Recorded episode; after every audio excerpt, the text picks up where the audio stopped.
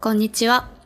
キコとリミは東京で暮らす外資系コンサルタントのキコとロサンゼルスで暮らすフリーランスフォトグラファーのリミがお届けする番組です。20代後半の私たちが私たちなりの目線で仕事や恋愛、トレンドの話を中心に日頃の学びや考えを発信していきます。こんにちは。こんにちは。今日はですね、あの、私たちがおすすめしたいものをとにかくおすすめしちゃおうっていう回です。何個か用意してきてもらったと思うんですけれども、もう早速1個目に行っちゃってもいいですかね。はい。で、最初がキコさんなんですよね。キコさん持ってきてくれた、どんな系のものでしたっけ仕事系のおすすめで、はい。トラックボールマウスうをん一つ紹介したくて、トラックボールマウスとはこうマウスに親指が当たるところがボールになってて、あれ、ヒラメみたいなやつかなんか、平べったいやつ、こう、パって。そう、平べで分かったっしょ。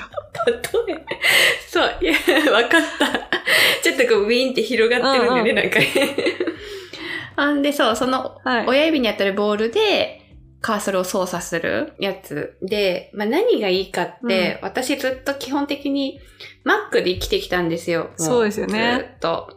でもトラックパッドで操作してると、もう中指とかで使うんだけど、中指の付け根とか手首の付け根とかがもう死亡しまして仕事で駆使してると、もう本当に動かないっていうかもう、ちょっと5分10分やるだけでもうんう痛くて辛いみたいになっちゃって、もう検証炎まで行ったんだっけもう、もう多分そうだと思う。おおーそれは痛い。で、もう不自由してしまったので、はいい、ろんなマウスを試したんです。うん。いろんな、えっ、と、なんだっけ、あの、ロジクールとかで出てる人間工学に基づいたとか言ってるなんか垂直型のものを試したりとか、うん。いろいろ試した中で一番最終的に落ち着いていいのがこのボールマウスなんですよね。へえ。でもこれを使ってからは全然楽になって、検証炎も治って、なんかこれ使うまではこのボールに慣れるの大変なんじゃないかなとか、むしろ親指が凝っちゃうんじゃないかなとか思ったけど、うん意外とそこにね、親指に力入んなくって、ほんとただ触れてる感じで、全然。これそう手首はもう動かないんだよね。手。首動かない。親指だけってって言ってもね、今ね。そう。親指だけ。マウスそのものを動かすことがないから、親指だけでち。なみに Mac 側でもこうなんか設定したりするのなんかボタンがなんだとか。あ。ああ、それでいくと、そうね。全然そのトラックボールマウスかどうかってところには関係ないけれど、うん無線でマウスをつなげた上で、各そのクリックのボタンを割り当てることができる。へえ、いいでなんすかね。私真ん中のなんかボタンとかスクリーンショットとかになんあかしちゃってあたー、り。いいね、いいね。よく使う機能をそこに持ってきてね。そうそう。あアードビのものとかも適当に当てたりとか。いいな。私、未だにさ、編集、写真編集とかするじゃないですうか。ん。うん。で、パソコンでやってるんですけど、うん。未だに使ってますね。トラックパッドって言ったっけあの、はいはい。なんだっ け。い痛いでしょしかもそのアドビ系のさ、編集もさ、まあ、ショートカットを覚えてってたら大丈夫だけどさ、全部一個一個トラックパッドで操作してたらそ辛いよね。うなんですよね。そう、だから今買おうかなって思ったから、ちょっと見てみようかな。そう、検証炎を防ぎたい目的だったら、ぜひこのトラックボール型のマウスおすすめだし、もっとなんかその、アドビ系のいろんな機能をマウスに割り当てたいんだったら、マックス7、8個までマウス上に割り当てられる別のマウスとかもあるから、トラックボールじゃない。えだからそういうののもリミはオプションに入れたらいいかもしれん。そうですね。続いてリミさん。はい。私から、次はあれですよね。生活の質が上がる系な。う。そう。個人的には劇的に上がったものなんですけれども、おーうん、これ私去年のブラックフライデーの時に、ニュートリブレットっていうブレンダーを買いまして、うんいや、それがね、良くて、もうほぼ毎、ほぼ毎日はちょっと思ったな。2日、3日に1回ぐらい使ってるものなんですけれども。はいはい、それはブレンダーって言ってもどういうタイプスムージー作る系なのか、なんかはい料理する時の物砕く系なのか。あのね、多分どっちもできるものだと思う。はいちょっとさ、こう、ブレンダーぶって、オンにするときに、こう押す感じなのね。中にこう押してオンにする感じなんだけど、それをちょっとだけの時間にすれば、料理とかにも使えると思うし、スムージーとかにしたければ、まあもうその分長くね、ブレンドしとけば、スムージーになるしって感じで、いろんなものに使えるものなんですけれども、私さ、今まで、なんだっけ、日本でね、買ったブレンダーをこっちに持ってきてたのよ。で、それがもう本当にドンキーとかで買ったような2000円、3000円とかのを持ってきてたんですけれども、去年ね、やっとこのニュートリブレットに変えて、スムージー作り始めたらもうね、な、なんていうのスムー、スムーズ、なんて言うんだっけ日本語で。 滑らかあ、そう、 だやばい、帰国子女系みたいなこと言い出し 違た。そういう人じゃないと思 ってちょた。でもスムージーわかるよ ね。すっごい滑らかに ね、なっていいんですよ。へー。で、安いの使った時は、なんかこう、ほうれん草とかもさ、ちょっと入れても、ほうれん草のこの破片が中でちょっと見えるぐらい全然混ざってなかったあーの。その単語わかんないんだけどわかるわ、かまるだ形が、あ、ほうれん草だなってわかるぐらい、あの、ちゃんとブレンドされてなかったんですけれども、これで滑らかなね、あの、スムージーが作れるようになって、いいですね。あ、それいくらくらいなのこれはね、こっちだとね、200ぐらいだったんだよね。ーん、そうなんだ。日本だとわかんない。売ってたよね。多分売ってると思うけど、こっちの方がちょっと安いと思う。えー、なんか日本だとそういうマルチなブレンダーで有名なのってバイタミックスとあか、あ、そうだよブね。ラウンとか、そうなんだよね。なんかその中間で。そう、バイタミックス、こっちでも売ってるけど、バイタミックスよりは安い。バイタミックスもっとするよね。多分400、うん500ドルとかするかすら。るする。そう、それよりちょっと安いけれども、ちょっとだけこう、いいのに切り替えるだけで、だいぶスムージーの質が上がるってところいでいすよね。ね、コスパ良さそうだね。私もね、スムージーはね、いやあの、あれでやってる、ビタントニオっていうのでへえー。作ってるんだよね。うんうブん。レンダーで。なんか、ほっそりシュッとしてるやつ で、そのまま混ぜてさ、すぐそのまま飲めるんだけど、うん。いいね。リミどんなメニューでやってんのスムージー。私はですね、一番よくやるのが、バナナジュースなんだけど言ってしまえば、何でもいい。ミルクと、アーモンドミルクとかオートミルクとか何でもいいけど、それとバナナ、凍らしたやつね。あと、ほうれん草をもう、へー。これでも買ってぐらい詰め込んで、へー。あと、デーツ干し柿みたいなやつ。 なんて言えばいいんだろうね。うんうん。ドライフルーツですね。そう、それを入れたのとか、あと、お腹の持たせたいなっていう時は、プロテインの粉入れてみたりとかしてまして、キコはどうなんかあるえ、なんかめっちゃ凝ったメニューの後にめっちゃ言いづらいやいやそんなこ とないよ。い。 私もバナナで、基本。で、バナナに豆乳か、私もアーモンドミルクとかを入れて、そこにプロテインぶっ込むから、野菜全然入れない。本 スムージーっていうほこうとれじんゃない草、味しないのよ、全然。へー。ほうれん草臭とかも全然しないから、もうとりあえずめっちゃガバって入れて、ケールとかちょっと癖あるああ、確かイメーに。ジなんでね。うんうん。そう、なんだけど、ほうれん草はおすすめだよ。いいですね。っていうのが私のおすすめでした。うん。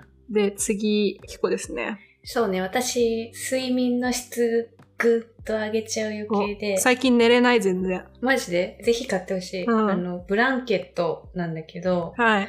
あの、ウェイトブランケットとか呼んだりするらしいんだけうど、んめっちゃ重いブランケットで、体重の10%くらいのものがいいよって言われてるんだけど、お、結構重いよね。結構重いよ。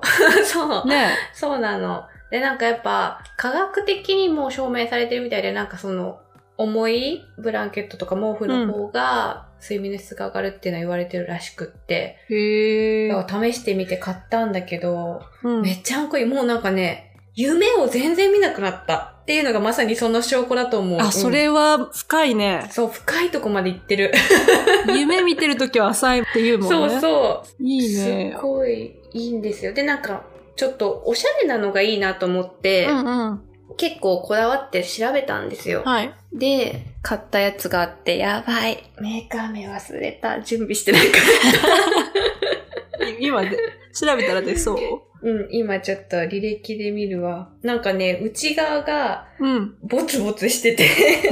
なんか聞こえが。よろしおくしなゃい。れ、おしゃれで、おしゃれな 感じにボツボツしてて。おしゃれボツボツそう。で、表は、なんか、カクカク。 全然わからん。全然わからん。どこで買ったんですか、ちなみに。はい。アマゾンで普通に。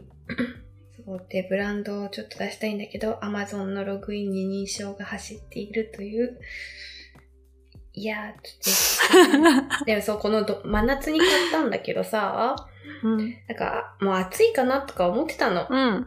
なんだけど、毛布って意外と暑いってなんかならない体質みたいで、私は。まあ、暑い人は暑いから多分夏にはおすすめしないけうど、んうん。結構夏でも構わず、しっかりくるまって。今さ、そうやって夏だからさ、本当にもうシーツとちょっと、あの夏っぽいブランケットをちょっとかけるぐらいで寝ちゃうんだけど、それってもうダメだよね、きっ と。ダメなことはないけウど。ェイトブランケットの逆だもんね。そうそうそうなんだよね。軽睡い。眠の質を上げる的にはダメだよね。ね、そうだね。うんもったいないかもしれん。出てきた。アランスマ。へえ。アランなんスかマさん海外で多分主に扱われてるやつで、ALANSMA。おー、こっちでも売ってんのかな、じゃあ。うん、多分。これがおしゃれで、ちょっとコスパ良くて、良うん。かったですね。ちゃんとあの、アマゾンの桜チェッカーとかにもかけて、桜じゃないってことは証明されてるので。ああ。レビューをね。見れるそやうつかそうそう。っていう感じです。それは夏でも冬でも使える感じうん、私は勝手に使ってる。 夏でも。うんうんうん。冬はもちろん、あったかいです。大丈夫です。そうなんですね。